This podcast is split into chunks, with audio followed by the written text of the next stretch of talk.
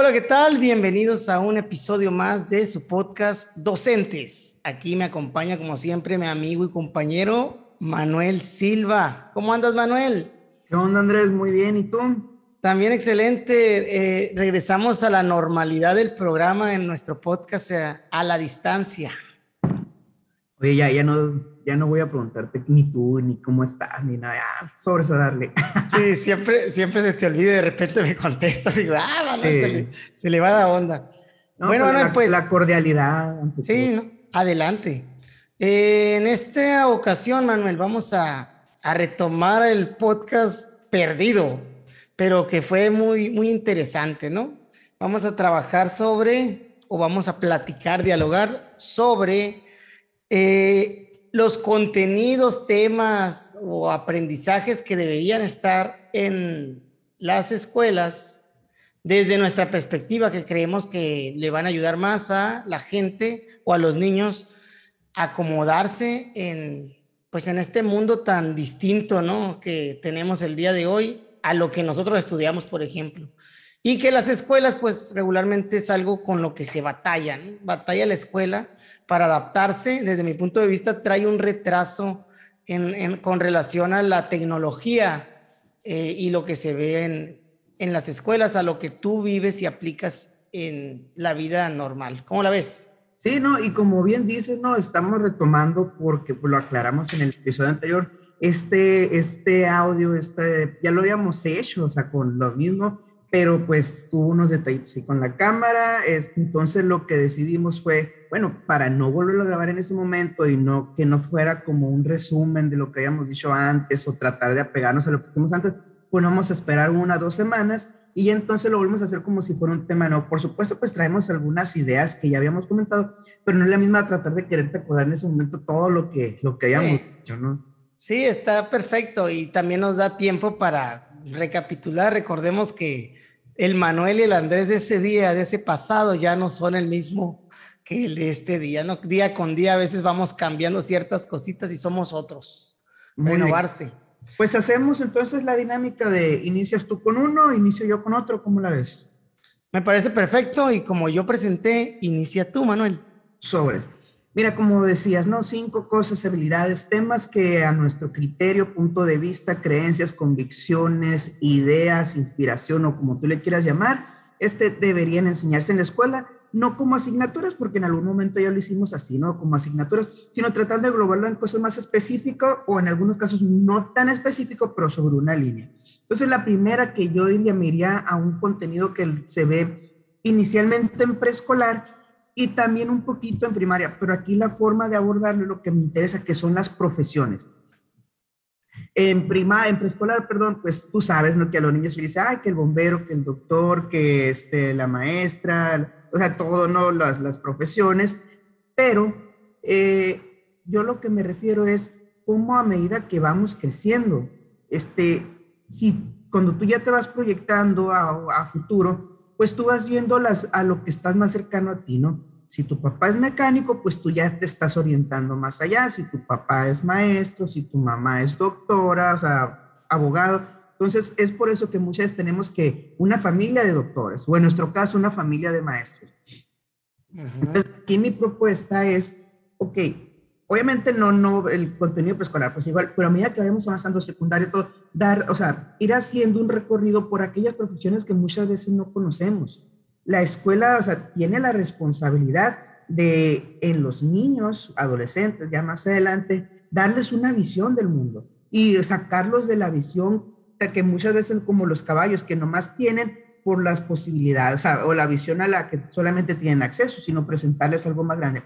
¿Y a qué me refiero? Bueno, vamos a ver, ok, estas son carreras que existen, que tienen su demanda y esto se requiere estudiar. Eh, te, contaba la vez anterior el caso de un niño que yo tenía en sexto, que el niño y el papá decían, no, pues es que no tiene caso que mi hijo estudie porque mi hijo se va a quedar con un taller.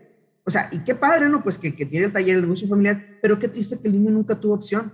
O sea, que esté limitado, ¿no? A eso, nada más. Y no quiero decirle condenado, pero ya estábamos a decir, ahí, pues, o sea, ahí vas a estar. Y, y no sé, yo, en cierto modo a mí me pasó también. Yo vengo donde mi mamá era maestra, mi papá pescador, eh, yo no tenía familia cerca, profesionista ni nada, entonces al momento que yo voy creciendo, pues solamente conozco esa carrera. O sea, por más que en la prepa te digan, ay, tú eres apto para todo, así como Malcolm, no, eh, no sé si, ay, los, desde los exámenes, no, pues tú puedes hacer todo. Bueno, sí, pues, pero ¿qué es todo? O sea, ¿dónde está? Entonces yo recuerdo que en su momento ah, yo ya tenía la intención de ser maestro y aparte en su momento me interesó lo que eran negocios internacionales. Sí, fuimos a una escuela a investigar y todo, pero yo creo que yo no conocía a nadie que hubiera estudiado o trabajado de eso.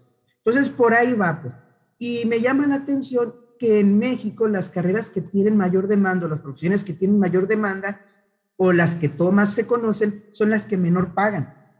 Hablamos del caso de maestros, ya lo vimos en su momento, como los salarios de maestros son de los más bajos, pero también las más abarrotadas, eh, administración de empresas, derecho, o algunas otras comunicaciones son carreras que están eh, saturadas y que no hay una, en el campo real, en la vida real, no hay contratación. O si hay, es a, a sueldos muy bajos, o lo más triste, gente que estudia una cosa y termina haciendo otra, pero no por gusto, sino porque no encontró dónde acomodarse. Entonces, por ahí va, pues no, o sea, sí como el preescolar, pero no solamente con aquellas más, mm, más conocidas, sino aquellas más específicas, un biólogo marino, este, un actuario, eh, tantas profesiones, un este, ingeniero petroquímico, no sé, tantas cosas que realmente si no conoces a alguien que se dedique a eso, no las conoceríamos. Sí, Manuel, y me llama la atención lo que mencionas de, del abarrotamiento de las materias, de las asignaturas, perdón, de las profesiones. Sí. Y, y, eso yo creo que funciona más con la oferta y la demanda, excepcionando excepto lo de los maestros, ¿no? Que pues es un trabajo de gobierno y es, hay un tabulador y funciona como algo distinto. Pero cuando hablas de un administrador, yo creo que de tanto administrador que sale, pues se abarata la mano de obra del administrador. O sea, no son tan específicos como lo que estás mencionando del ingeniero petroquímico, por ejemplo, que son, que son pocos. Claro que obviamente al, ser lo que está a la disposición de, la mayoría de las personas en cualquier universidad, no creo que haya una universidad que no te ofrezca administración, por ejemplo, eh, eh, pues uno tiende o alguien tendería a, elegir esa carrera, ¿no? Yo en la prepa, fíjate que estuve en administración, estoy agradecido de, porque aprendí conceptos este, básicos tal vez de, de la administración, ingreso, pasivos, activos, que te sirven realmente también en la vida, que ahorita vamos a tomar eh, ese, ese tema. Hablábamos también de que... Yo estuve en turismo y no me sirvió de nada. y me gusta viajar, dijiste, ¿no? Me gusta viajar. Oye, Manuel, y cambiándote ahí un poquito, entonces las profesiones, ¿cómo las veríamos? Eh, en preescolar se ven, en, primaria se retoman un poco, pero creo que se sueltan un poquito ya más en niveles superiores. ¿Sería transversal o sería Mira, eh, me gusta mucho el concepto de la microhistoria, ¿no? No sé si lo estoy diciendo bien ahí, este, pero la parte donde la historia la ves desde lo más chiquito o lo más cercano a ti. Este, diría por ahí el profe Sergio, saludos al profe Sergio, este, la matria. Eh, la matria. Pero, pues también este, cuando hablamos en preescolar, pues obviamente hacemos alusión a las más generales, a las más conocidas, pero también a las familiares, al igual que en primaria. Yo me refiero en secundaria más desde secundaria, ¿no? Tomando comunicación básica o incluso parte de primaria, más enfocando que, o sea, no te voy a decir, ay, vete por esto, porque incluso también, ¿por qué no meter un tabulador de sueldos en general? ¿Para qué? Para que tú ya vayas viendo qué opciones existen e incluso como tenemos un problema en México con la educación superior que ya, o sea, que, que al estar este fenómeno de que estudio y no me contratan, hay una creencia de que ya no es necesaria o ahora con tanto, no, tú no necesitas la universidad y, se malinterpretan muchas veces los, los autores reconocidos como Kiyosaki, ¿no? Ese, se malinterpretan en el sentido, no, ya no estudies nada. Bueno, eso ya no, no será tema para otro día, pero lo que voy, te va apuntando o te va abriendo un abanico de posibilidades, más que nada es eso, o sea, te va abriendo posibilidades que antes no tenías y que te pueden interesar. ¿Cómo sabes a lo mejor que hay un niño que, que jamás en su vida pensó ser arqueólogo, y resulta que le llama la atención. O una niña que jamás pensó que ella podía estudiar para volar aviones. O sea, a eso me refiero, pues abrir, abrir las posibilidades y sacarlos de su cajita. O sea, porque cajita me refiero al contexto que tiene, que en muchos casos es un contexto muy cerrado, de incluso ninguno de los dos papás estudió en la universidad. Sí, de hecho, estamos limitados por nuestras condiciones materiales más, más cercanas, ¿no? Y la escuela debería de, de cierta manera, de expandir ese campo para que las decisiones sean tomadas con base en un número mayor de posibilidades y es ahí donde entra que se analicen las profesiones. Me gusta, Manuel. Y pues igual lo de las universidades, eh, lo entiendo, ¿no? Ahorita en, vamos a decir que si todo se juzga en este sistema por la rentabilidad que tiene, es ahí donde entra este, pues este factor, ¿no? De que a veces hay universidades que pudieran resultar o desde el punto de vista del que está estudiando la que no sea rentable por lo que, lo que gastas y el beneficio que puedas encontrar al final, que era algo distinto en, en los 70s, en los 80s, que, que había como que eh, a mayor grado de estudio, ya casi casi salías y te contrataban, pues estaban buscando gente. Ahorita ya estamos eh, del otro lado, ¿no? Hay demasiada gente sales a veces con una deuda universitaria, con créditos y, sin trabajo, pues, y batallando con trabajos o con trabajos muy mal pagados. Pero bueno, está bien, Manuel. Sigo yo, ¿te parece que cambiemos? A ver, dale. Yo tengo una que, pues, creo que es, es de una, desde una perspectiva tecnológica, que es la parte de la programación, ¿sí? Yo le agregaría a lo mejor programación, un poquito de electrónica y tal vez un poquito de entendimiento de la mecánica, porque siento que tecnológicamente así han ido evolucionando desde la mecánica en la era industrial, en la revolución industrial, donde pues ya entró, entraron campos de mecánica muy, muy bien diseñados, líneas de producción y demás, pues esa parte de, la, de cómo funciona la mecánica cómo funciona la electrónica y cómo se mezclan esas dos, y la parte de la programación, que creo que puede ser el punto de partida porque es la más sencilla de llevar a, las escuelas, porque ya hay aplicaciones como Scratch Junior y Scratch, que son propuestas de, del Instituto del MIT, que fueron creadas para introducirse pues en, en, en la infancia, ¿no? Para que los niños conozcan los lenguajes de programación o al menos la introducción de cómo funcionan.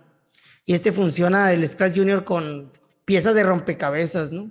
Donde tú pones una pieza y tiene que embonar con otra que hace otra cosa y al momento de estarlas leyendo el, programa, que es un, pues es un ecosistema de programación, digamos, eh, hace que en la pantalla se muestren dibujitos, colores, cambio de diapositivas y demás, y todo eso tiene un impacto eh, directo en el funcionamiento de la programación. Y pues en el futuro veo la programación, y de hecho en el presente ya está mucho, mucho, pero en el futuro algo invaluable, ¿no? En una habilidad que tal vez necesitemos muchos desarrollar, porque todo se basa en la eficiencia y la programación nos permite eso, ¿no? De si hay que prender luces, por ejemplo, en algún lado, y antes un velador lo hacía, le daba la vuelta a todo el edificio. Ahora ya lo puedes programar, pues. Lo puedes programar a tal hora y así. Eh, entonces, eh, considero muy importante y de una manera transversal analizar este tema. Pudiéramos empezar desde el preescolar con programas como software, como los que te estoy diciendo, e ir evolucionando a lo largo de la educación básica y yo creo que hasta media superior para que un niño de 16, 17 años ya tenga esa noción de cómo funciona y pues pueda empezar a programar muchas de las cosas. Y si no programarlas, al menos entender cómo funcionan muchos de los aparatos y de las cosas que, que ellos utilizan con, con estos lenguajes, pero que ellos ya lo utilizan en la parte intuitiva, en la parte del usuario, y no entienden cómo funciona la parte del programador. Oye, pues pero pues la pregunta obligatoria, ¿no? Y aquellos que no tienen acceso a una computadora, que no tienen acceso a un celular, ¿qué onda? Sí, es cierto, ¿no? Eh, te vivimos en un país con bastantes desigualdades, pero ahí yo creo que la escuela pues debe de ser promotora o debe de ser como ese, esa ventana, te digo, de, hacia el mundo y lo veamos ahorita con las profesiones. Aquí sería lo mismo. Aquel niño que no tiene o que vive en la sierra ya en el, en el, pues en la punta de, de, de un cerro, pues la, obligación que tenemos como Estado sería de proveer de una escuela cercana para poder este, llegar, hacer llegar este tipo de habilidades, este tipo de aprendizajes a los niños. Y en un futuro no muy lejano creo que va a ser posible, Manuel, porque ya ahorita hay satélites que, que están en el mundo ahí, que están, o sea, que se están subiendo por parte de iniciativa privada, que van a tener altas, altas velocidades de Internet. Entonces, probablemente en algún momento va a haber un programa y el Internet satelital va a funcionar de una mejor manera, ¿no? Ahorita ya tenemos Internet satelital en algunas comunidades para telesecundarias, algunas primarias, pero pues se, queda, se queda corto, ¿no? Con la necesidad. Más frustrante estar pensando que no tiene señal. Pero en un futuro eso va a cambiar y vamos a poder tener eh, internet de una buena calidad en las escuelas que te permitan acceder. Aparte también hay este otro tipo de software que no necesitan internet.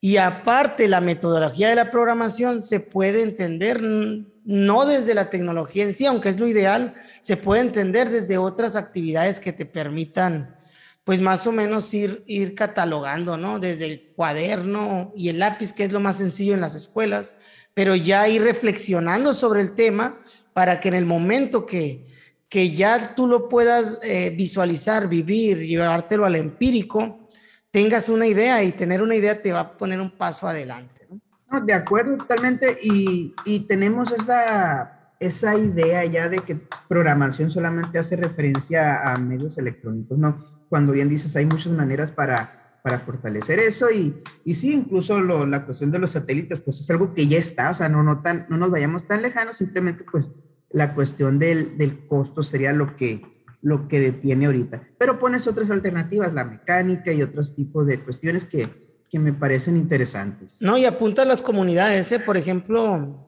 hay una comunidad aquí cerca de donde yo estoy que viven, pues si no llega el agua del Estado, del gobierno, y tienen un pozo, el cual sí creo que el gobierno les apoyó y, les ayuda para la extracción del agua, pero ellos pagan todo, ¿no? Todo lo de, en conjunto, todos pagan lo del pozo y creo que de la energía eléctrica también llega un poste que se distribuye en la luz y pagan el recibo total. Entonces, eh, pues hay maneras de, buscar. Y, el maestro, al ser transformador, debería de, promover este tipo de, prácticas. No se tiene. Vamos viendo, concientizar a las papás y demás para ir, ir mejorando el servicio, ¿no? ¿Cómo la ves, Manuel? No, de acuerdo, como te digo, y es que te digo la pregunta obligatoria porque muchas nos vamos primero al, al contra, al impedimento que a, la, que a la oportunidad. Muy bien, entonces seguimos. ¿Qué otro traes, Manuel? La siguiente, pues esa, esa, vamos a coincidir en muchos puntos, ¿no? Y ya lo hemos abordado y a lo mejor podemos sonar reiterativos, pero es la cuestión de las finanzas personales.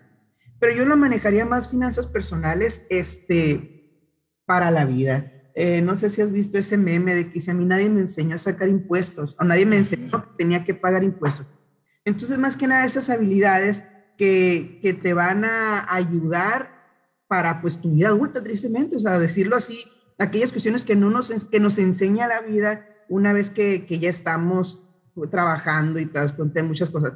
¿Cómo qué tipo de cosas? Pues el ahorro es básico, ¿no? Ahora, otro punto, eh, mucha gente, o bueno, la mayoría de nuestros papás, quienes se pensionaron por el seguro o algún sistema diferente, pues están recibiendo una pensión, eh, vamos a decirlo, mensual, fija o que va subiendo de acuerdo al salario mínimo. Pero esos sistemas de pensiones ya no existen. O sea, mucho, y tristemente mucho trabajador o mucha persona que ya está trabajando piensa que cuando llegue a su adulta se va a jubilar igual que sus papás que si ganaban mil pesos al mes, es un ejemplo, obviamente entiendo que, o sea, pero que mil pesos al mes, esos mil pesos te los vas a llevar durante, o sea, ya que te jubiles cuando no. Ahora ya depende de las aportaciones que hiciste tú y tu patrón. Y pues realmente no tenemos esa cultura de aportar hacia nuestro futuro. Tenemos, sea, eh, es, si tú ahorraste en toda tu vida 20 mil pesos y con lo de tu patrón y todo se fueron a 40 mil, ah, pues te va así tu pensión te va a quedar más de 500 pesos, pues se te va a acabar en 80 meses. Y dices, bueno, 80 meses es mucho, pero sácalo ya en años y de ahí en adelante, ¿qué? Entonces, algo que, que no proyectamos, que no visualizamos. Otra cuestión, pues el interés compuesto, ¿no? Que el interés compuesto para ese tema muy de, sí, vamos, este, finanzas personales, todo eso, Kiyosaki y demás. Pero no, pues interés compuesto lo ves cuando te llega el, estado de cuenta de Coppel por aquello que sacaste crédito y que no pensaste que te iba a salir tan caro. Aquello también, el, interés compuesto lo ves cuando, cuando se te atrasa la mensualidad en Electra o cuando vas a sacar tu primer carro que por la emoción del momento de que ya tengo mi trabajo, quiero sacar un carro de 300 mil pesos Obviamente no tengo 300 mil pesos porque voy empezando, pero bueno, lo saco a crédito y digo, ay, qué padre, traigo mi carro nuevo, el carro pues se, se deprecia, perdón, y que en lugar de pagarlo en 300 mil, lo pagué en 500 mil. ¿Por qué? Porque pues no pensé que el interés compuesto tenía algo que ver. Y por último, pues el, el tema de inversiones también, considerando esta cuestión de que eh, los sistemas de pensión en México, o sea, ahorita todavía estamos con muchas generaciones, o bueno, no muchas generaciones, pero sí todavía estamos como con esa parte de la gente que va saliendo y que sale con, con su pensión establecida. Todavía no llegamos al punto donde van a empezar a salir la mayoría, porque si hay quienes salieron, pero donde va a salir el grueso de la población con Afore. Y ahí sí vamos a tener muchos problemas en cuanto a la, gente, a la población adulta, todos los problemas que conlleva la falta de dinero. Ahora, en Estados Unidos, el 52% de la población, o sea, más de la mitad, tiene algún tipo de inversión o participa en algún tipo de inversión en la bolsa, acciones, lo que tú quieras, metales, divisas, el 52%, mientras que en México solamente 30 de cada 100 mil personas. Entonces tenemos que, sí es cierto, últimamente en estos años pues se ha, se ha dado mucha promoción a la cultura financiera, al acercar las inversiones a la población en general, poniendo, por ejemplo, los CETES, que, que, se me hace un gran acierto, ¿no? O sea, el, el, que el gobierno esté dando tanto impulso a los CETES, que es una forma de inversión a lo mejor la más básica, pero pues al menos ya te acerca a eso. Entonces, más que nada por ahí, pues finanzas personales para la vida adulta. ¿Qué impuestos que tienes que pagar, impuestos que tienes que pagar prediales, que tienes que pagar todas estas cuestiones que llegas y aprendes hasta que te llega una notita a tu casa, ¿no? Sí, sí, que ten, cómo funciona la sociedad con base a, pues a la moneda, ¿no? Al dinero y a la economía. Entraré un poquito de la parte de la economía en este y en este tema de finanzas personales, que estoy totalmente de acuerdo contigo, Manuel, que creo yo que eh, de hecho en las, pues en todo, ¿no? Desde chiquitos pudiéramos hacer ejercicios de este tipo para para que el niño vaya adentrándose al mundo de las finanzas. Y lo hacemos con otras cosas, ¿eh? por ejemplo, cómo se promueven las votaciones, ¿no? De que se vaya a votar desde chiquitos. Este año no hubo por, pues, por la pandemia, pero regularmente hay votaciones en, en, eh, del INE con los niños que voten por ciertas cosas y también en las escuelas desde los programas como el diputado infantil, las planillas de la sociedad de alumnos, todo eso promueve la vida democrática. Entonces pudiéramos buscar promover el conocimiento de la vida económica o de las finanzas personales en, los niños, eh, con proyectos y demás que, que, te vengan a dejar aprendizajes pues más vivenciales, ¿no? Más vivenciales y que al final salimos y nos vamos a enfrentar con eso, ¿no? Porque ¿Sabes muchas... qué me, ay, perdón, ¿sabes qué me preocupa? Que mucha gente ve estos temas como elitistas. O sea, es que son temas, problemas de gente rica, hasta dicen de, de broma. Pero es que no, o sea, al contrario, quien más lo necesita es quien más, es quien menos lo quiere, vamos a decirlo. Quien más lo necesita es aquella persona o aquella familia que está batallando semana a semana, hasta para comer, porque sí, pues tiene su, su bocinón que sacaron en Coppel. O sea, y pobre Coppel, no, es culpa de Coppel, ni de Electra, ni de PAMSA, es culpa de nosotros que no sabemos administrarnos y que no, y que pensamos que... Sí, es culpa de Coppel también y de se aprovechan, no, se aprovechan, Coppel y Electra se aprovechan de la ignorancia también. No, pues es que la, o sea, Coppel y Electra hacen lo que tienen que hacer y a lo mejor estoy mal, ahí vamos a decirlo de que ya sé que vas a empezar con tu Andrés C. Morales. Oye, o sea, nadie obliga a la gente a ir a sacar una televisión de 55 pulgadas que no ocupa y que no la puede pagar. Sí, y, tener una puerta de cortina, pues no tener ni puerta, pues. Y que es el salario de un año. Nadie obliga a ninguna persona. O sea, Opel Electra lo ofrecen y te lo ofrecen de contado y si, o sea, y hasta a muy buen precio si lo haces de contado. Pero pues si tú dices, oye, o sea, yo la necesito en mi vida y pues, o sea, ya ahí yo no le doy la, yo no digo que sea culpa de Como dices, es la ignorancia. y cada quien es responsable de su propia ignorancia. Sí y no. sí, sí, porque ya sé que vamos a empezar con el Andrés Morales, a ver. No, no, no, no, pues no voy a unar nada, no, yo pienso, yo pienso distinto en cuestión de que el medio en el que estamos a veces es lo que te promueve, ¿no? No creo que el deseo de tener una tele de esa cantidad o algo salga de la nada, pues también sale de, una, de una persuasión que hay en, en sentidos que, pues desde el privilegio, te voy a decir, desde la gente que es más consciente, que tiene más conocimiento, puede discernir. Por eso es tan importante entrar este, esta, este tema ¿no? en, las escuelas y, y, en la vida, para que no solamente las personas que, que tienen un poquito más de conocimiento de esto, de cómo funciona la persuasión económica y demás, puedan decir no y sean más conscientes desde su educación financiera. Ah, yo estoy de acuerdo, ¿no? Educación financiera para todos, para poder hacer este tipo de, de diserciones. De cierta manera siento que no es que estén orillados, ¿no? Tampoco te voy a decir, no es lo mismo que estén orillados a, decidir y comprar, pero toman las decisiones con base en lo que ellos piensan que, que es su necesidad y pues ponen prioritariamente una necesidad tipo ocio en vez de una necesidad pues material o una necesidad básica como la alimentación y demás. Y los podemos juzgar eh, muy fácil eh, desde, desde nuestra perspectiva, ¿no? Pero si es difícil y también se me hace un problema. Ok, si fuera una sola persona, pues es fácil juzgar una sola persona, pero cuando ya ves que es un problema colectivo, mm, de cierta manera, en, en cierto tipo de personas con ciertas carencias y demás, dices, ah, caray, pues es un problema así de mentalidad, pero, pero hay algo más ahí, se me hace, ¿no? No es tan, tan sencillo para mí decir, pues tú solo, tú nomás y entrar en ese individualismo para mí es complicado hoy por hoy, ¿no? Te voy a decir que hace días este, comentaba un, puse en mi Facebook un recuerdo del 2011 donde decía, exígete mucho a ti mismo y espera poco de los demás. Hoy me quedo mucho de la parte de, es el Andrés del 2011, ¿no? Hoy soy el Andrés del 2021, 10 años después. De hecho, no le di like por lo mismo. Porque ya no soy el mismo, dijiste. No, no, porque no, no, me, no estuve de acuerdo, entonces no lo doy like ya. Sí, ¿no? Y yo, bueno, yo hacía la pregunta, ¿no? ¿Qué opinan? Y quería saber qué.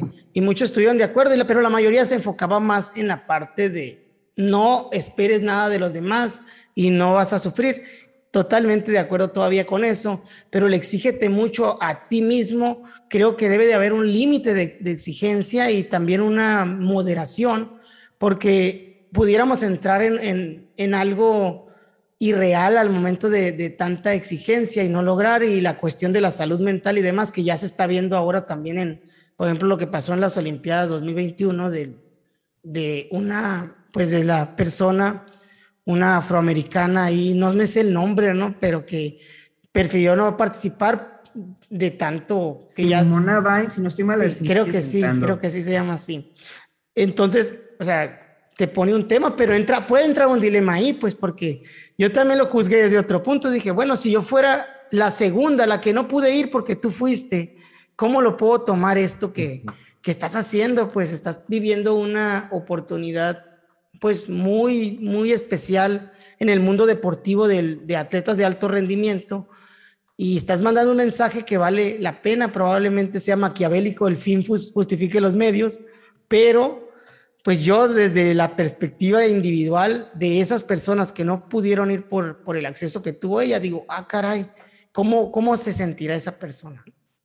Digo, el debate está en eso, ¿no? Y yo cambié, cambio un poco esa parte del exígete mucho a ti mismo, pero primero quería ver qué pensaban mis, amigos de Facebook y ahí pues este, también con, concuerdo, ¿no? Con, con la parte de no esperar nada de los demás, así no hay decepciones, ¿no? Y eso lo aprendí de Doctor House, pues. Oye, no, pero nada más regresando un poquito a esta cuestión que dices desde el privilegio. Es que vuelvo a lo mismo, no se trata del privilegio, no se trata del que esté, del que haya estudiado mucho, del que esté, no. Vamos al ejemplo de las abuelitas. Las abuelitas decían, yo voy a recibir 100 pesos a la, a semana, de esos 100 pesos voy a hacer el mandado, voy a guardar tanto por si se ofrece. O sea, y, suena la eso es, es algo que, que la abuelita ahorraba para cuando se ofreciera, la abuelita, o sea, compraba, la abuelita en lugar de comprarla cada vez que iba a hacer arroz, ir a comprar la bolsita de arroz, o cada vez que iba a hacer sopa, ir a comprar el puré o hacerlo, la abuelita compraba para hacerlo, la abuelita compraba el costal porque sabía que le salía más barato que estar de poquito en poquito. Eso, a eso me refiero, pues. No, sí. Desde lo práctico, cómo las abuelitas daban buenos ejemplos, y las abuelitas, o sea, pues estoy generalizando, ¿no? Yo sé que sabe, pero, y las abuelitas no se, no se iban a, a querer impresionar a medio mundo porque traen la bocina más grande. Sí, Manuel, entiendo, ¿no? Entiendo la parte esa y estoy de acuerdo. La abuelita, la abuelita en el, pues, ¿qué te gusta? ¿Qué son? Los 70, 80, antes, es más, muy más atrás, 60 que estaba criando, tampoco había la persuasión y, la parte de, de, lo que uno ve eh, hoy en la actualidad. Hoy es muy fácil ver y juzgar al lado de que otros tienen y tú por qué no, y, y entran otra, otro tipo de, de, dinámicas, pues que en aquel entonces, pues, bueno, a mis papás les tocó que en el pueblo había una tele nada más. Sea, donde estaban. Tú, tú, has contado eso también. Entonces, obviamente es un pensamiento más práctico, racional, que usaban ellos sin, sin, sin la necesidad ni las tentaciones que había, porque no veían nada, pues, no, no salían. Entonces, es distinto. Para mí es distinto. Sí que sé que es un problema y, creo que la solución es esta que estamos planteando, empezar eh, a, hacer ejercicios para que la gente tome decisiones racionales este, desde, desde un punto de vista pues financiero inteligente, ¿no? no, no pero ¿sabes qué es lo peor? Que muchas veces sí sabemos si nos vale. O sea, ¿no has visto los memes? Bueno, los memes este, de, de mis 500 pesos que me llegaron a la quincena, mi deuda de 300 pesos, el nuevo dispositivo que quiero, o sea, lo peor es que no es un problema de, vamos a decir, de un grupo selecto que no tiene acceso a la información. Incluso, es un problema general, sí, estoy, estoy, estoy completamente de acuerdo. Consciente lo hacemos muchas veces. Sé que Ahí es donde, sí, sí, en, pero ahí yo pondría casos, pues. Y, creo que los memes, más que darnos una lectura de la realidad, pienso que nos dan una, sí nos dan una lectura de la realidad, pero desde el punto de vista de la reacción, desde el punto de vista de, no tanto de la reflexión y el aprendizaje, sino de, de lo que hacemos y pudiéramos interiorizar hacia allá, pero, pero es bien complicado, pues preferimos ah, reírnos y seguirle, ¿no?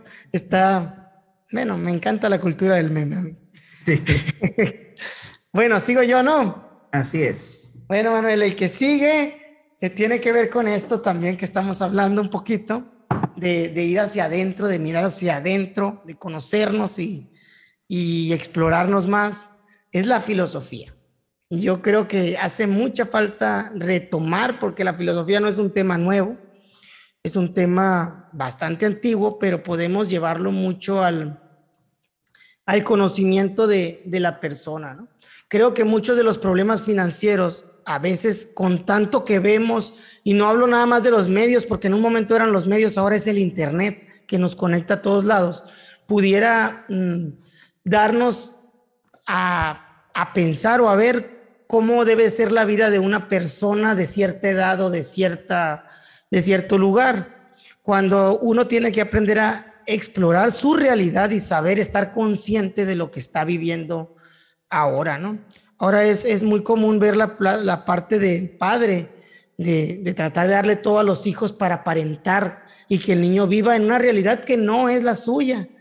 Y cuando lo quieres, lo aterrizas a tu realidad, hasta ves la tristeza del niño, pero, o sea, a veces así es, ¿no? Hablo de, pues del, del nivel socioeconómico que, planteas, y no estoy hablando de un nivel bajo, puede ser medio, y pero el medio quiere verse como el rico, pues, y el rico como el millonario, y siempre es un cuento de, de nunca acabar. La filosofía la estoy metiendo a finanzas, pero nos ayuda a entender el mundo y nos ayuda a entendernos o a intentar entender nuestras creencias, ideologías y nuestra relación con este, este mundo y no desde un punto de vista histórico, ¿no? Hablaba de la filosofía desde...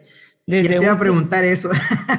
sí, no desde el punto de vista histórico, porque a la mayoría que nos dieron filosofía, que se da más o menos en la, en la prepa, ¿no? En la educación media superior, nos enseñan de Sócrates y de la vida democrática y de la vida del método de la dialéctica de, de Sócrates, de, lo, de Platón y de algunos filósofos griegos, pero pero no nos enseñan tanto de, de, ok, ¿tú quién eres? ¿Qué haces aquí?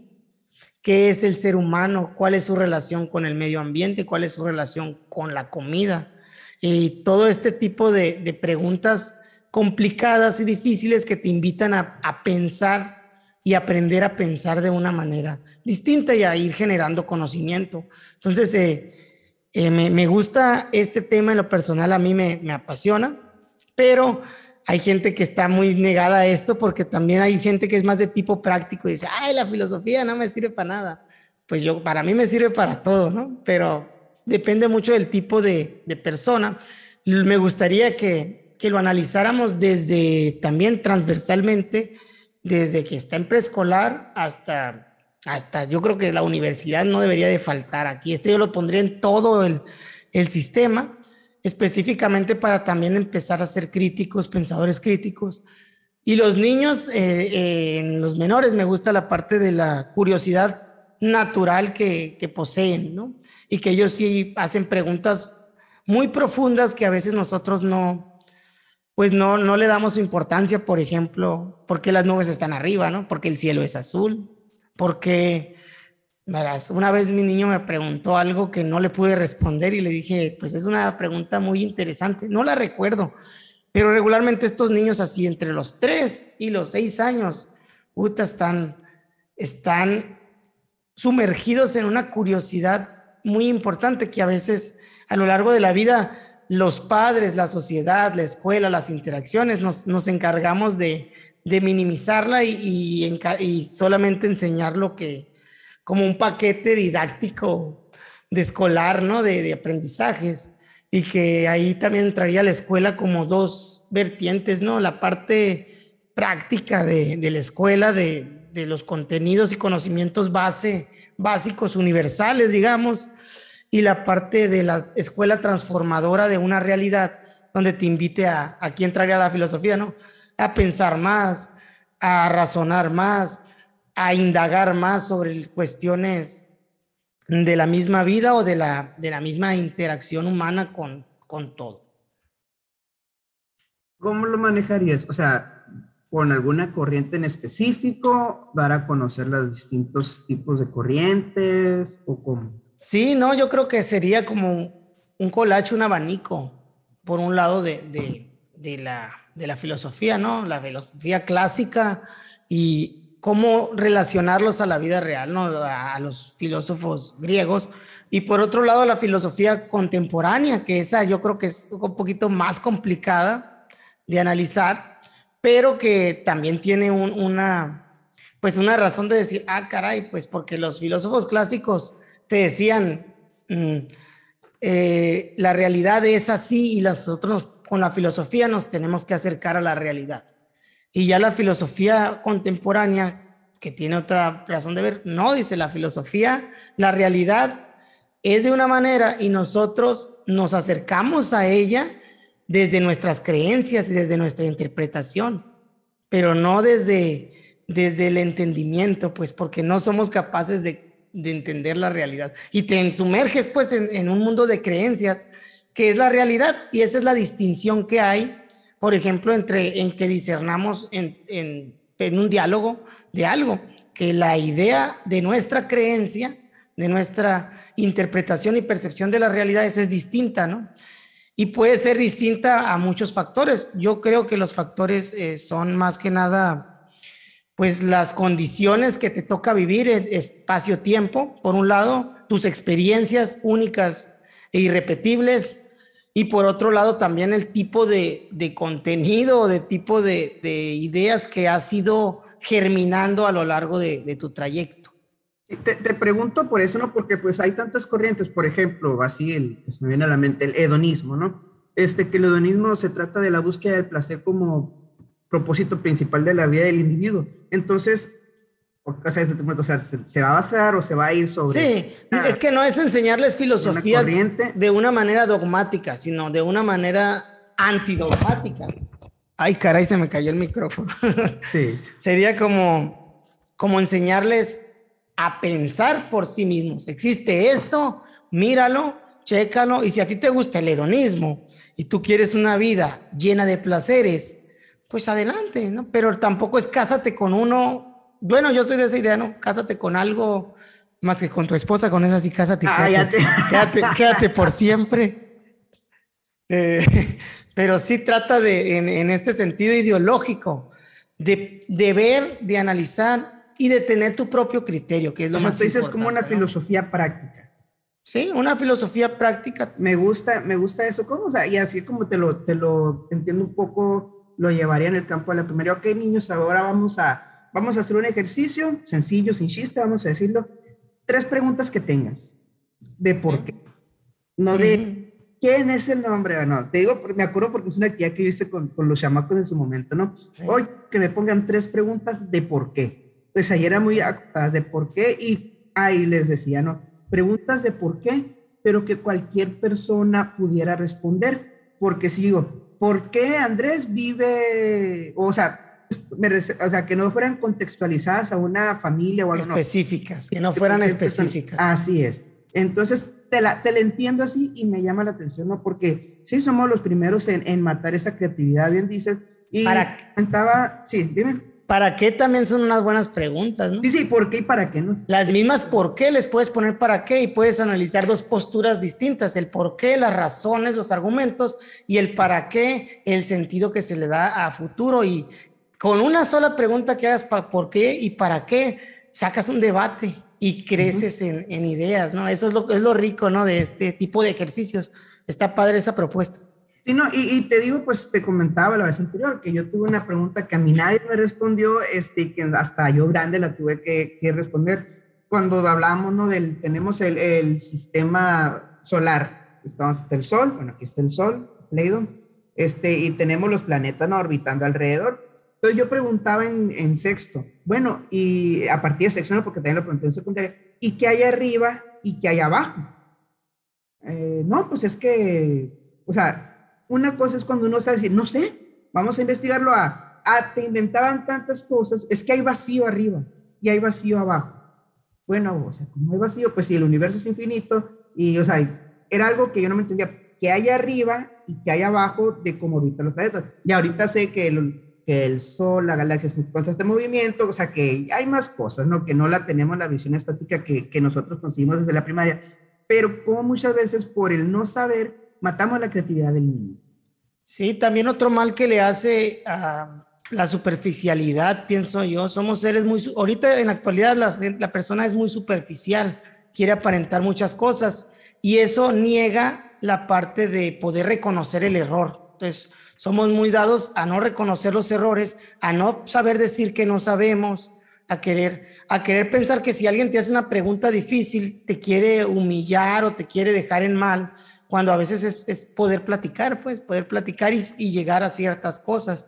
No, no preguntándote desde el saber, ¿no? Porque si yo te pregunto algo que yo sé y tú no, pues ahí sí se entendería, ¿no? Pues, si tú sabes para qué me preguntas, pero hacer preguntas que, que, pues, que son legítimas en la duda, pues.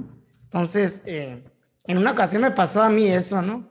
De querer interiorizar por, por, en un tema de la normal, por ejemplo, del de las competencias eran competencias de la vida. Yo lo hice sobre formación cívica y ética, mi trabajo, mi trabajo final. Y hacía la duda de las competencias, ¿no? El por qué y cómo las estaban analizando, ponle. Y me contestaron es, ay, qué enfadoso, ay, qué enfadoso, que no sé qué, como, como, a lo mejor me lo tomaron a mal mi pregunta, ¿no? No fue en el tono adecuado, no sé. Pero siempre, era, un, era otro, otro compañero, compañera que que tenía este, el mismo, no el mismo tema, pero sí la misma base de cívica y ética. Y era, pues, interesante ver las posturas. Pero bueno, seguimos, Manuel, ese es, ahí terminamos la parte de la filosofía. Ok, ahora pues eh, sigo yo. Mira, los siguientes voy a decir uno primero, obviamente, pero los siguientes dos son muy cortos. Bueno, yo siento que son muy cortos, se me hacen muy, muy básicos y sencillos. El primero es, o sea, historias testimonios o biografías de éxito. Estamos en un momento donde tú dices, somos muy banales, eh, estamos en una eh, crisis social, vamos a decirlo, donde los referentes que tenemos están muy influenciados por, por la vanidad. por, o sea, el que tiene más dinero, el que trae el camionetón, el que esto. Y decía yo, imagínate, vamos a poner un niño, un niño de, ¿qué te gusta? Cuarto grado de primaria, cuyos papás este, son jornaleros, eh, salieron desde muy abajo y, han salido de aquel pueblito donde no había ni, ni escuela y ahorita están de jornalero, entonces el niño va a la primaria en su camino, ve y mientras va llegando a la escuela ve al, al vamos a decir, no, no, al, mafioso, aquella persona que trae su, su lobo del año. Wow, o sea, el trae lobo, está en la escuela, ¿ok? De ahí, su camino de la escuela, ve a otro que trae la ropa más bonita y que se dedica a otro tipo de cosas. De ahí llega la, a, a su casa por querer ver al TikToker, a la TikToker, al YouTuber o a la YouTuber que se la lleva subiendo, que se la pasa viajando por el mundo y que de repente no con, con la vida es fácil esto y, o sea, a lo que quiero ir, pues, no es raro el modelo de, la historia, biografía, testimonio de personas reales que han salido adelante para muchos niños. O sea, a lo que me refiero es que ese niño lo único que va a ver que si quiere llegar a ser como aquella persona que él admira o que ella admira, tiene que agarrar un camino fácil.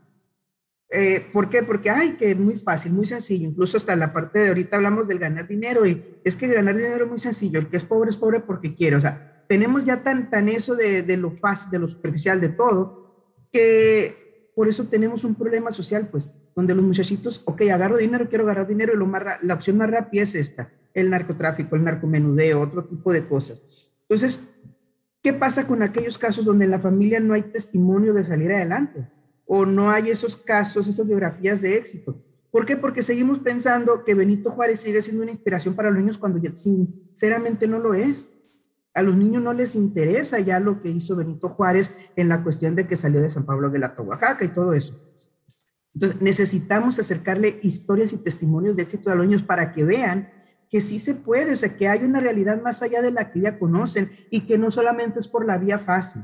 Eh, decía yo lo que se mira, aquella señora que ahorita tiene su tiendita, sus abarrotes, pues inició con una carretita. Aquel señor que ahora, mira, el don Pancho de las tortas, pues sabes que antes nomás se ponía con una hielera y una mesita. O sea, hablo de, la parte, como te decía, la microhistoria, ¿no? Lo más cercano al niño. Pero bueno, vámonos más adelante. Eh, y no solamente hablo del éxito económico, hablo del éxito de superación, hablo del éxito de, de haber salido donde estaba, haber vencido muchas de esas cuestiones. Entonces, ya obviamente más, en, más adelante, secundario, lo que quieran, pues ya vemos los casos de tantos tan conocidos, ¿no? Mark Zuckerberg, Bill Gates, todo eso pero yo me refiero a casos más cercanos, que el niño pueda tener unos modelos o pueda ver que sí hay más allá. Y vuelvo a lo mismo, sacarlo de su cajita, porque en el caso de muchos niños, el que sale adelante es el que trae el camionetón. Y no lo ni siquiera del año, el que donde nadie trae carro trae el camionetón y trae su pistola. Y los niños aspiran a hacer eso. Los niños aspiran a lo que ven y a lo que ven fácil, porque vuelvo a lo mismo, tenemos, estamos en una sociedad tan tan vana, tan materialista, tan necesitada de reconocimiento, que las redes sociales, eso es, mucha gente sube las redes sociales solamente para los likes, porque pues sí, te da una sensación bonita que te den like. Entonces, ¿qué modelo le damos a los niños si no tienen nada? Y luego las no ayudan también ahora, o sea, las, las novelas, series, bueno, sí, novelas, no, engrandecen o ponen, enaltecen a aquellas personas que, que hacen mal y los ponen como los buenos incluso estando un fenómeno que no, no lo quiero guardar ahorita, pero nada más tantas películas de villanos que resulta que no eran tan villanos. Sí, sí, sí. Oye, Manuel, Benito Juárez eh, en la actualidad se superó por 10, pasó del billete de 20 al de 500. No, pues, pues puede ser un ejemplo, puede ser un ejemplo actual. no, pero sí te entiendo y me gusta. ¿Sabes qué? Yo lo abordaría desde, desde la parte de, pues de liderazgo, ¿no? También un poquito de, desde ahí. Mm, ya creo que en niveles más, más superiores, porque creo que el liderazgo tiene eso de tratar de inspirar, tiene, tiene una parte de, de inspiración sobre, la, sobre los colaboradores o sobre las personas que están siendo lideradas. Entonces, eh, los niños de chiquitos necesitan este, un referente de, aspiracional y regularmente lo encuentran en pues, los superhéroes y demás, pero van creciendo y también necesitamos irles dando un referente pues local o un referente de cierta manera más, más real, ¿no? Porque sí, siempre cuando hablamos de profesiones también estábamos en eso, creo que va con el tema. Yo de niño quería ser futbolista, te digo, yo creo que el 95, 99, me atrevo a decir de los niños, dice, yo quiero ser futbolista. Yo decía, yo quiero ser... De... ¿Y qué estudió Hugo Sánchez? No, pues es dentista. Ah, pues yo quiero ser dentista porque así voy a ser como Hugo Sánchez, decía, ¿no? Entonces, y me ponía el número 9 en la escuela y me daba una, una pirueta cada que, que metía gol. Entonces, son, son, es parte del aspirar a, ¿no?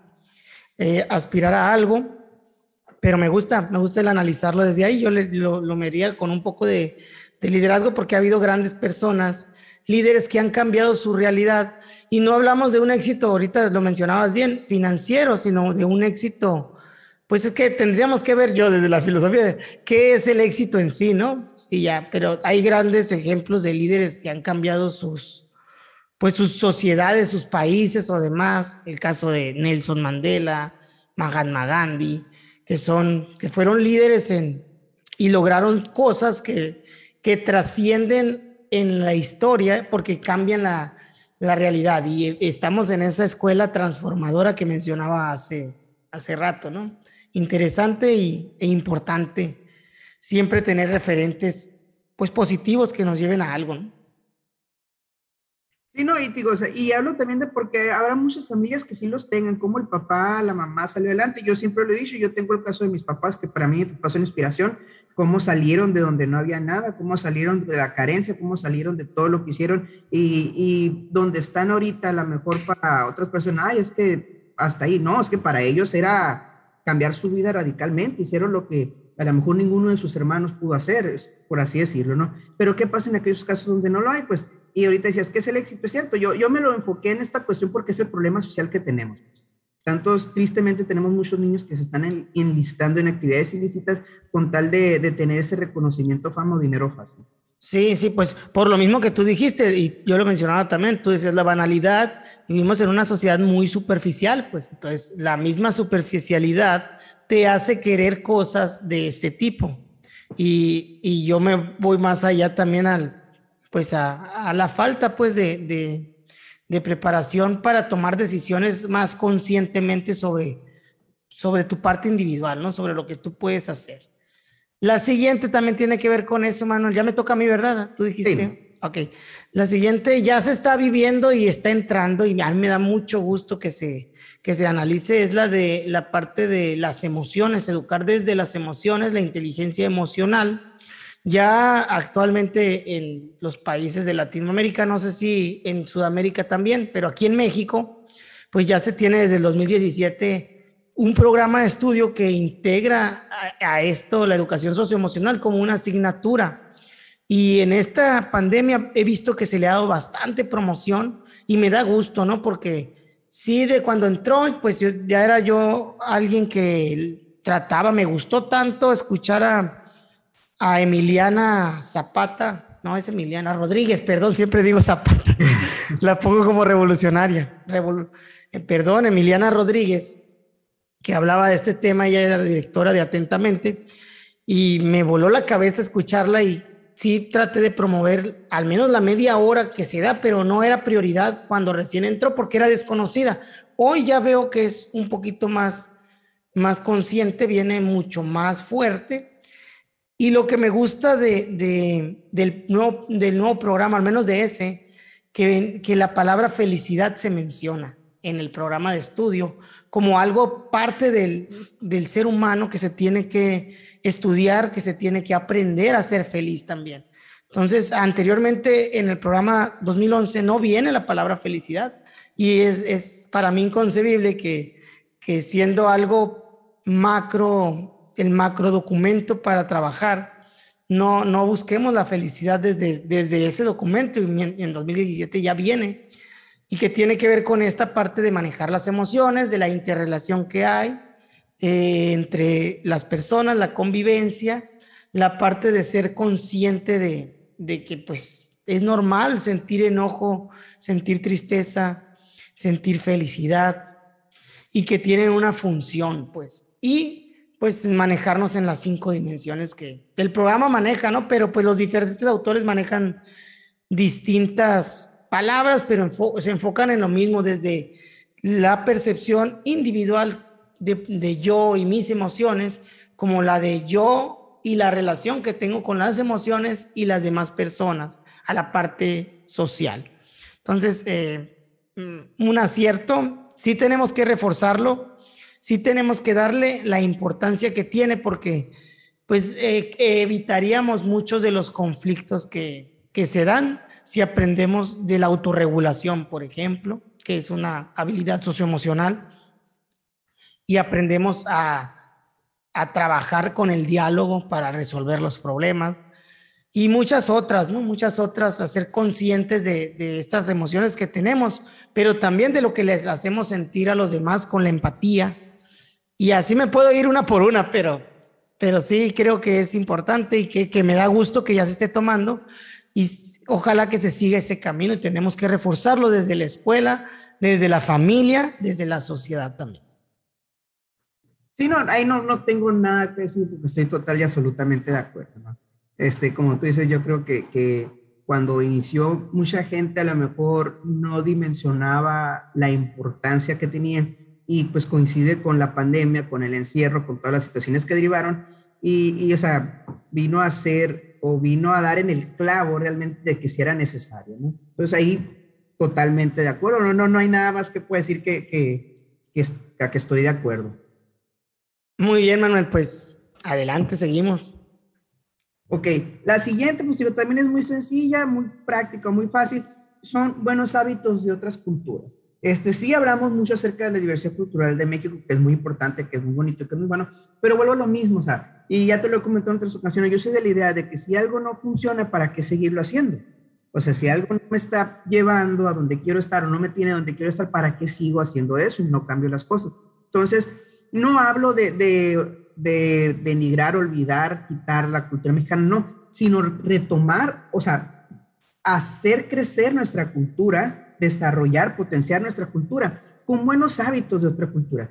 Tristemente, cuando hablamos de la cultura mexicana, de los hábitos mexicanos, eh, los primeros que resaltan son, tristemente, no dije, los primeros, la impuntualidad, la corrupción, la, impunidad, el que no tranza no avanza, esas cuestiones que, que hasta nos hacemos risa, ¿no? Y, lo tomamos a broma, pero es muy triste que son hábitos que son, rasgos que hacen resaltar a la cultura mexicana cuando tenemos cosas muy ricas y muy bonitas. Pero bueno, aquí como una especie, vamos a de contracultura o de, de ir más allá, yo lo, yo, lo veo así como potenciar, desarrollar tu cultura. O sea, desarrollarla, irle agregando, así como cuando una receta que empieza pues te sale la primera receta y vamos, está bien, está rico unas albóndigas, ok, me las. Pero resulta que alguien me dijo, ¿sabes qué? Mira, échale este ingrediente y te van a quedar mejor, échale pasote.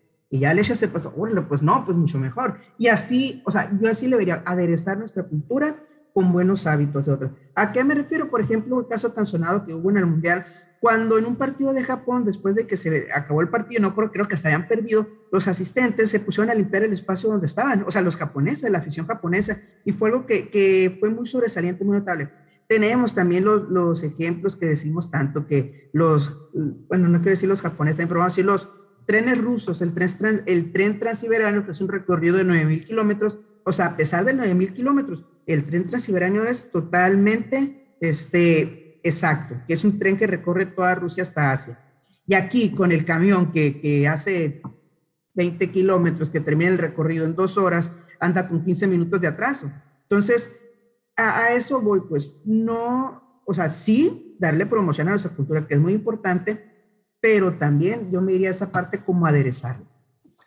Fíjate que Franco Escamilla tiene un chiste de la puntualidad cuando fue a dar un show en Japón que le sorprendió tanto eso también, ¿no? Ya lo habías dicho tú que Japón no lo querías mencionar, pero ahí va, Japón. Es que es, que es el que siempre decimos, pero sí, es que sí. Pues por la puntualidad, que estaba ahí en la parada de camión y, que había un aparato, una pantalla que decía dónde venía y a qué horas llegaba. Y llegaba la pura hora que decía.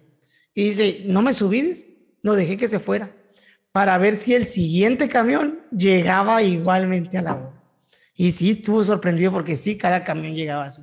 Entonces aquí, curiosamente, deja tú eso, ¿no? Que no llegue a la hora. A veces llega y era así repleto, parado como peces ahí, como mm, el pecero como tal, ¿no? Así y nomás te ve toda la gente. Dice, no sé si has sufrido una de esas vergüenzas en las que tú, tú estás haciendo la parada y el camión no se para y todo el mundo te ve así nomás que, que estás ahí abajo con la mano arriba y adiós te dicen los condenados. Toda, la normal. Bueno, no toda la normal, pero sí, un tiempo que prefería caminar media hora porque el primer camión que pasaba iba lleno y a veces no se paraba y aun cuando se parara llegábamos tarde. O sea, me acuerdo que era el 19, el circuito norte. Entonces, hacía media hora caminando mejor. Sí, es, es, pero bueno, seguimos, Manuel. Eh, una más de las temas que se pudieran eh, checar ahí con, con nuestros niños, yo creo que tiene que ver con el tema de la sustentabilidad. La parte de que tenemos un mundo finito, que ya también se está viendo, ¿no? Y se aborda de diferentes temas, pero pues desde la perspectiva económica todavía no, no funciona tal cual, ¿no? Todavía hacemos cosas que contrarrestan, pero que son, no son suficientes. Y sí veo en los niños mucha parte de esta conciencia ambiental, porque ya se está metiendo en una idiosincrasia. Sin, embargo, en la parte práctica no ha, no ha germinado, pero llegará el momento, creo yo, porque si no, el mundo se va a terminar y se va a acabar y los estragos de una, vamos a decir, una catástrofe ambiental pues no los hemos vivido como, como tal, aun cuando se hable de que ya ha habido tsunamis y ha habido cosas, pues son una pequeña parte del desequilibrio ecológico que existe. Y es necesario pues eh, estar retomando esta parte de la sustentabilidad, pues desde lo micro, aunque no haga la diferencia, pero para generar una conciencia que en lo macro pueda, pueda generarse también, ¿no? Y puedan hacer cambios al menos en, vamos a decir, en, nichos claves que pudieran transformar la, pues la manera en que nos estamos eh, acabando los recursos. ¿Sabes qué, qué ejemplo me gusta mucho a mí al respecto? El de las islas. Imaginemos que tu casa, o sea, que estamos en un mar y que cada casa es una isla. De ahí tu casa, tú vas a sacar agua, alimento y todo. Entonces, ¿qué harías con la basura? No, pues no falta que diga la tiro al mar, ¿no? O sea, de que, de que, o sea, me gusta mucho el ejemplo, la analogía de la isla, porque te hace ver que todo lo que tú hagas te va a repercutir a ti. De la isla chiquita, ¿no? Donde si tú tiras la basura, pues la basura va a estar en tu isla. Si tú tiras desperdicios, van a afectarte a lo que tú hagas. El detalle es que en nuestro planeta, es, vamos a decirlo, ¿no? O sea, es una isla, son un conjunto de islas enormes y no nos damos cuenta muchas veces de que la basura que tiramos sí nos afecta porque no la vemos. Somos muy así de, de cuando dicen, no, barrer donde, donde ve la suegra, o sea, si no lo veo, no pasó. O si no recuerdo, no pasó. Sí. Entonces, sí, me, me gusta mucho la sustentabilidad y esa cuestión, o sea, pienso que, que el enfoque que se le puede a los niños es eso, ¿no? O sea, nuestro planeta es nuestra casa y lo que hacemos afecta y enseñar en qué modo hay muchas maneras, ¿no? Y es finito, ¿no? O sea, hacer la conciencia de que es finito, o sea, se, se, se, puede acabar. Y si ya de entrada sabemos eso, lo trataríamos diferente, porque tú sabes que si, algo se va a terminar, estás comiéndote un chocolate Milky Way, que sabes que va a tener un fin. Hasta el último bocado lo disfrutas como, como todo, ¿no? Al final te lo acabas, ¿no? Pero, pero en el caso del mundo, o sea, no podemos disfrutar hasta el último bocado, digamos, tenemos que buscar la manera de que la ecología, la economía sea circular y de que también los recursos sean circulares. Y hay pues este, intentos, pues, por ejemplo, la tala de árboles, pero a veces se vuelve más, más invasiva, pues, de que si talas vas a sembrar, pero tienes que estar consciente que eso que siembres pues va, va a tardar 20, 30, 40 años en volver a ser ese árbol que, pues que tú te lo chutaste pues en, en 10 minutos. Entonces, el ritmo y de la necesidad a veces puede cambiar tanto que, que, que el desequilibrio esté, esté presente, ¿no? Entonces, es, es buscar las alternativas y ir viendo una vida más circular, como lo mencionas tú con el ejemplo de la isla, de lo que tú haces te repercute inmediatamente, ¿no? o le repercute a alguien más aquí en la misma sociedad. Muy bien, de acuerdo. Muy bien, Manuel, pues adelante. Mira, yo sé que tú estás esperando este último, pero te voy a hacer un cambio. La, vez anterior nos llevamos como una hora hablando, debatiendo acerca de por qué había dicho religión. Entonces, pongo algo, lo dejamos para otro, para otro episodio, pero el, el, quinto que voy a cambiar es literatura. Pero literatura no solamente en el sentido de, ay, la literatura, no hablamos mucho de la comprensión lectora, que el mexicano no lee, que tenemos que leer, que, o sea, lo hemos escuchado hasta el caso que el prolees, pronales, lo que tú quieras, bueno, pero no tenemos en el currículum así definido qué libros o cuáles libros tiene que leer el niño cada año. O sea, no sé si me explico. En tercero, el niño tiene que haber leído estos tres libros. En primero también, aunque sabemos que están con la comprensión de la lectura, pero bueno, el maestro tiene que haber leído estos 10 niños en todo el año. Estudian libros, perdón, no estos 10 niños nos vamos mucho a dejarlo abierto. Es que este el, rincón de, lectura, le decíamos antes. O ahí está la biblioteca escolar, ahí está la biblioteca del aula. O y yo siento que si hablas mucho de algo y lo dejas abierto, realmente no te estás haciendo cargo, simplemente estás mencionando el problema y ahí lo sigues dándole vuelta y dándole vuelta. Ok, vamos a hacernos cargo, queremos que el mexicano lea, pues hay que empezar con un currículum de, de libros. Ok, primero vas a estos, y sí, aprovechar la biblioteca del aula y los libros que ya tenemos, pues estos 10 libros que te mandamos, escuela, o estos 10 libros que te mandamos maestros, son los que le vas a leer a los niños. Más allá de todo lo que el niño quiera leer aparte y que por interés o agarrar el libro, empezar a ojearlo, empezar a, a conocerlo, explorarlo. Segundo, tercero, cuarto, quinto y sexto. Bueno, para sexto ya deberían de leer al menos una novela. Vamos a irnos con Tom Sawyer ok, para sexto los niños ya deberían haber leído Tom Sawyer. Ese va a ser tu proyecto en esta asignatura, leer todo Tom Sawyer. No es tan largo, pero vamos a decirlo yéndonos bajito. Ok, ya nos vamos en secundaria o adelante, ok, o incluso si tú quieres verlo ya dependiendo del grado de complejidad o todo, sería algo más estructurado. Yo estoy poniendo un ejemplo. Ok, nos vamos con Shakespeare. Nos vamos ya a lo mejor como último, más alto en El Quijote pero no como algo porque el maestro de, literatura o el maestro de lengua o como se llame ya en su momento más grande, le nazca, sino porque ya está un currículo establecido en todo el país para toda la educación básica de los libros que el mexicano va a leer una vez que culmine su educación básica y eso no lo tenemos. Entonces, hablamos mucho de, ay, la lectura, y es que no le, es que no le, pero bueno, pues no. La comprensión lectora, la comprensión lectora es el coco de, del sistema, ¿no? Sí, pues, pero si no leemos, ¿por qué no hacer que lean? Pues, o sea, yo voy a eso. Yo soy de la idea, lo he comentado antes, que nuestro sistema educativo está lleno de parches. Últimamente ha ido cambiando eso y sí lo tengo que reconocer. Pero, o sea, estaba el, currículum, vamos a decir, el currículum, como lo quiere decir, y le metíamos que el programa este para fortalecerlo. Y luego le metemos este. Y ahorita todavía, tenemos, o sea, le metemos el PNCE y le metemos este de acá. Y le metemos, o sea, tenemos un sistema parchado. ¿Por qué no? Haz un sistema definido, entendiendo las necesidades y diferencias de cada contexto, pero tú un sistema definido y ya ahora sí estás abordando el problema de raíz y no solamente diciendo que tenemos un problema de comprensión lectora, que el maestro debería fortalecer la comprensión lectora y que el maestro debería hacerlo. Cuando tú como sistema educativo no das las herramientas o no más decir, ay, te voy a poner un ejemplo muy feo.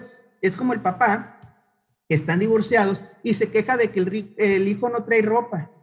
Es que no trae ropa, no trae ropa. Y sí, pues yo estoy para la semana bueno, ve y compra la ropa. O sea, no sé si a lo mejor es un que no aplica, pero fue el que se me vino a la mente. Entonces, si hay un problema de lectura, ponte las pilas y haz un currículo nacional. Y ahora sí, aparte de que fortaleces eh, la comprensión lectora, también fortaleces la, la, comunidad y la cultura. ¿Por qué? Porque todos los niños así de 18 años, cuando dicen, oye, ¿te acuerdas cuando leímos Momo? Ay, sí, yo lo leí. Oye, ya puedo hablar de algo porque tenemos el grupo, porque leímos en el transcurso de nuestra educación básica 40 libros que recuerdo. Sí, y que los leíste y los analizaste, hiciste círculos, lo comentaste, o sea, le diste un enfoque eh, y práctico también a, leer y no leíste por obligación, sino que leíste por... Sí, por obligación de inicio, ¿no? Pero... Bueno, sí, pero, o sea, al terminar me refiero a... Porque, bueno, yo lo pondría así, pues, o sea, tienes que leer, aquí están los títulos, agarra, ¿no? Selecciona para leer por gusto, ¿no? Yo pienso. Yo, no, yo sí, yo lo planteo más como algo que sí se tiene que hacer.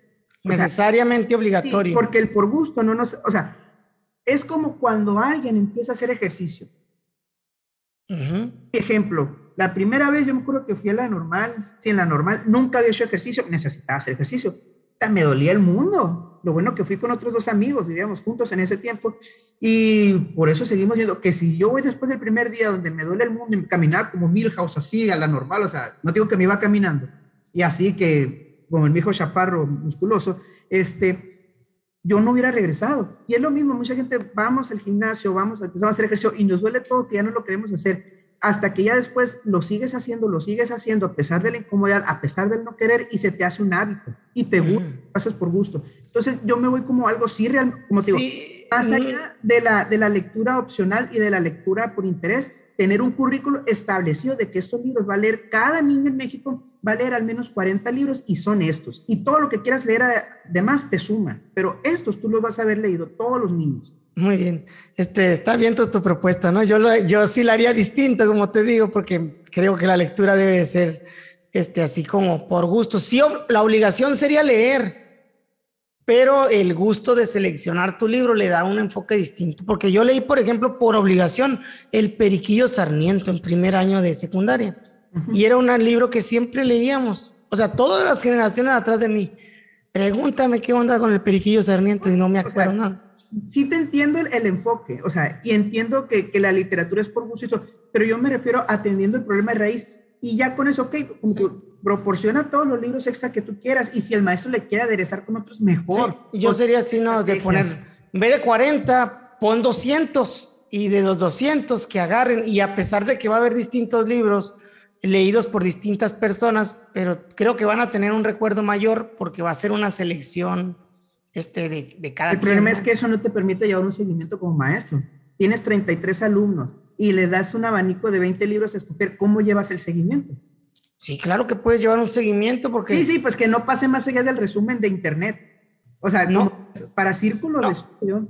No, pero por ejemplo, pues, a ver, son, pues dijiste 20 libros, se me hacen demasiadas opciones, te fuiste a un extremo, ¿no? 20 libros me, refiero de, de, opción, no de que cada... Por eso, de, opción se me hicieron muchos, pero si haces una, cinco opciones, por ejemplo, y tienes personas, vas a tener cinco equipos, cinco personas que van a poder analizar y discutir cada uno el libro.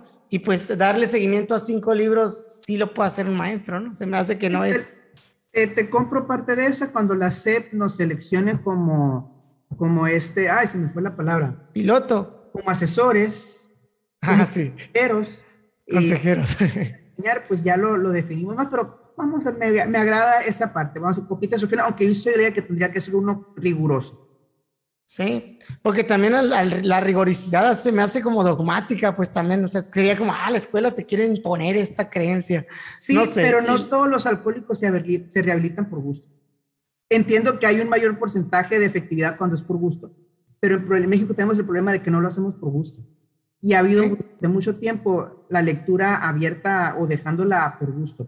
Pero de más, pues abierta de más, yo le pondría cercos a, las aperturas, pero no, les, no lo cerraría a un canal tanto, pero pues te la compro, así está buena la, la de esta. Y ya por último, Manuel, para terminar, mencionaría la parte de las artes, desde mi punto de vista. Las artes vistas no solamente desde la apreciación, sino de aprender a tocar un instrumento musical que es algo que te, que te transforma, ¿no? Que te transforma, es pura matemática interiorizada, que ni siquiera el músico lo sabe, ¿no? Que es matemática interiorizada. Digo del músico, voy a decir del músico como yo, que soy un músico de la calle, ¿no? Que no, que no sé leer partituras y demás, pero sí te sé tocar la guitarra y otros instrumentos. Eh, pues voy a decir dentro de mi nicho, dentro de lo norteño y lo, y lo lo coloquial, pues lo que uno regional. norteño banda. Sí, lo regional, pues lo que uno sabe, sabe tocar, ¿no? Porque si así me pones, a ver, tócame, no sé, una de Beethoven, pues no te voy a tocar algo, ni aunque me pongas las partituras, porque no soy músico estudiado, ¿no? Entonces, pero qué bonito fuera que desde la escuela se vea la parte del estudiado y se vea, y no solamente la flauta dulce por ahí en la secundaria, que a veces aprendemos un, bimestre o, una, un año. Y hay quien, ojo, no le quito mérito, que desde la flauta dulce y su habilidad nace su interés genuino por ser músico y desarrollar otro tipo de habilidades. Pero para mí es bastante tarde en la secundaria. Podemos empezar desde preescolar primaria con los ritmos, con lo, con lo, con la parte de la danza, el teatro y todo este tipo de habilidades eh, artísticas que ya están en el programa, pero que toman un lugar secundario en el currículum porque nos enfocamos mucho en el lenguaje y las matemáticas y que deberían de ser para mí una prioridad también las artes. Eh, o el desarrollo de la creatividad, pues por ejemplo, de un espacio para el desarrollo de la creatividad, la escultura, la pintura y que son cosas que naturalmente también siento que les llaman a los niños, pues. Ellos son capaces de hacer abstracciones muy importantes, muy buenas en sus dibujos. Ve los dibujos de los niños y, tú ves una realidad desde su cosmovisión muy, muy, y pragmada en un momento y en un instante, ¿no? Y desde la psicología se analizan los dibujos de los niños para muchas cosas. Y a veces, a veces, o no sé si siempre tengan la razón. En los casos, por ejemplo, de, de abuso infantil. Es muy común detectarlo por medio de, de, la realidad del niño del dibujo, porque a la capacidad de su lenguaje, él no es capaz de, de, saber que es un abuso en realidad, porque no es algo que, pues que lo, que lo, que lo sepa, porque no es algo que se hable, pues, y eso también es, es bueno hablarlo, ¿no? Y enseñarle ciertas cosas a los niños para prevenir esa parte, ¿no? Pero la parte del arte y del dibujo, pues es un espacio para ser niños, pues, para ser niños, para crecer como niños y desarrollar este tipo de habilidades de creatividad y pues de la música efectivamente directamente en las matemáticas, ¿no? Entonces, este... No, de acuerdo, nada más, yo lo reorientaría porque lo que estamos viendo son cosas que deberían enseñarse en la escuela. Entonces, educación artística se enseña yo lo reorientaría así como la enseñanza específica del, del instrumento. El instrumento musical. Te digo, ¿por qué? Por lo mismo, todos los beneficios artísticos, pero aparte, si estamos hablando de expandir el, el campo, expandir la visión, sacar de la cajita a los niños, te da muchas herramientas el tocar el instrumento y no solamente de la cuestión de apreciación artística, incluso de la, de la perspectiva del desarrollo personal, de que el niño, pues todo lo que adquiere, las habilidades, las matemáticas, pero también te abre una posibilidad de que si en algún momento, y tú lo comentabas, tú estás necesitado de dinero, te abre una posibilidad para ayudar a tu familia. O sea, ya te abre también las, la, la puerta a solventar una necesidad, vamos a decirle, necesidad real, que sabemos que es una necesidad inmediata, ¿no? O sea, te abre para solventar una necesidad inmediata. Sí, sí, sí, porque pues el músico gana ahí por hora y puedes hacer un contraste, te abre la, la visión. A veces dicen que el músico es muy flojo, ¿no? Porque que no quiere trabajar, pues porque él trabaja tres horas, cinco horas y gana lo que a lo mejor una persona gana en una semana. Pero bueno, eh, eh, el vivir ese tipo de cosas también te hace cuestionar y decir, ok, pues este, el sistema, ¿cómo funciona? Yo necesito desarrollar una habilidad sumamente especial que me tomó horas de trabajo para ser músico y hacer este tipo de música, ¿no? Este tipo de, de música y el otro, el trabajo que es menos especializado, que es, pudiera ser más simple, más sencillo, pues se paga poco, se paga... Y haces la reflexión con, con eso y también te sirve, ¿no?